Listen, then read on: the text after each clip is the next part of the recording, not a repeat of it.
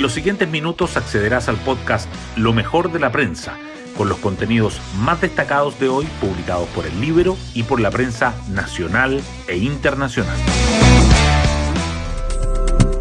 Buenos días, soy Magdalena Olea y hoy martes 5 de julio les contamos que finalmente terminó la Convención Constitucional.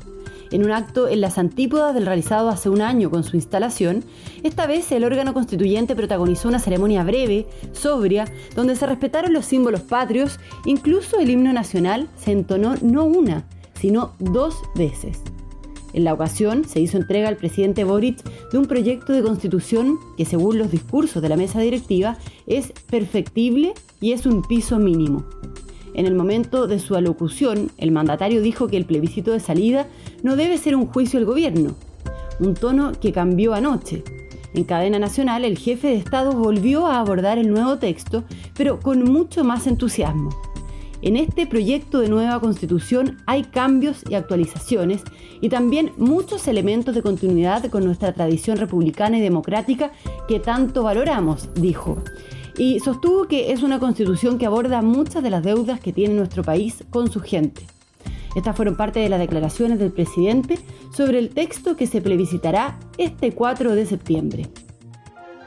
Las portadas del día. El cierre de la Convención Constitucional acapara los titulares. El Mercurio destaca que la Convención entrega su propuesta de constitución al presidente Boric y se disuelve en una ceremonia breve y sobria. También que el mandatario da señal de respaldo al texto la controversia por los dichos de Loncón sobre el consentimiento indígena para el ingreso de los militares a los territorios, el análisis de las clasificadoras a la propuesta de Carta Magna, que ven riesgos de impacto en materia fiscal, negocios e inversión, y la difícil convivencia del órgano redactor con el Congreso, que se agudizó con la moción para eliminar el Senado. La tercera resalta que Boric enfatiza que el plebiscito no debe ser un juicio al gobierno, la nueva etapa, el repliegue del Ejecutivo de cara a septiembre y el paso adelante de los partidos oficialistas, y a Chile Vamos, que advierte que este es uno de los grandes fracasos de nuestra historia institucional. Diario Financiero, por su parte, abre con la reactivación del mercado de bonos. Banco de Chile colocará hasta 1.070 millones de dólares. Subraya además que la recaudación por impuesto a la riqueza que espera Hacienda sería solo superada por la de Suiza que las solicitudes de donaciones de viviendas se disparan en medio del anuncio de cambios impositivos y que la ley corta de subsidio al transporte busca elevar en 390 millones de dólares los recursos del sistema a 2024.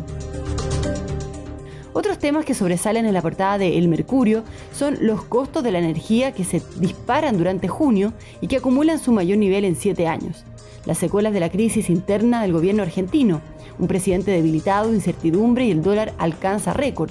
Y la entrevista a Iracy Hasler, la alcaldesa de Santiago, quien dice que nuestra batalla es recuperar la comuna. La tercera, en tanto, destaca que las presiones inflacionarias no ceden y los economistas pronostican que el IPC anual superará el 12% en junio. Que un tiroteo en el desfile del 4 de julio en Estados Unidos deja seis fallecidos, que encapuchados atacan un predio e incendian ocho vehículos en Lumaco y que Garín batalla cinco sets y se mete en los cuartos de Wimbledon. Hoy destacamos de la prensa. La convención entrega la propuesta constitucional de 388 artículos al presidente Boric, quien dice que el plebiscito no debe ser un juicio al gobierno, es el debate sobre el futuro de Chile. Luego, en alocución televisiva, el mandatario dijo que el texto aborda muchas de las deudas de nuestro país con su gente se instala un debate sobre la eventual necesidad de consentimiento indígena para el ingreso de los militares a los territorios.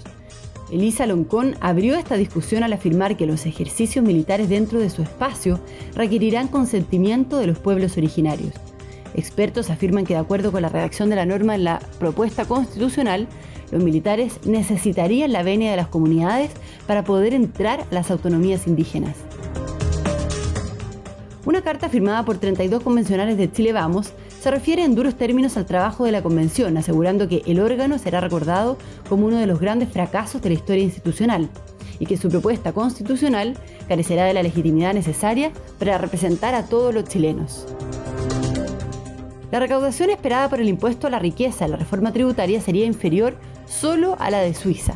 En caso de aprobarse el proyecto, Chile pasaría a ser el quinto país de la OCDE en aplicar el gravamen, El oficialismo le pide al gobierno que la reforma no afecte los ingresos de la clase media, mientras los gremios solicitan mayor plazo para la recaudación de la renta presunta. Otras noticias. Los economistas asumen el IPC de 1% o más en junio, lo que dejaría la inflación anual a puertas de 13%. Las proyecciones del mercado para el aumento del índice de precios al consumidor en el sexto mes del año oscilan entre 0,9 y 1,1%. De concretarse, la inflación en 12 meses llegaría hasta un nivel de 12,5 a 12,7%, siendo el mayor registro desde junio de 1994. Los costos de la energía se disparan durante junio y acumulan su mayor nivel en 7 años. Sobre los 200 dólares el megavatio hora, en promedio, se ubicaron los costos marginales de la energía, indicador que se utiliza como parámetro para las transacciones que se realizan entre las empresas. El dato casi duplica el de mayo, de 102 dólares. En lo que va del año, el promedio es de 116 dólares. La CAM se adjudica el atentado contra una faena forestal en Lumaco.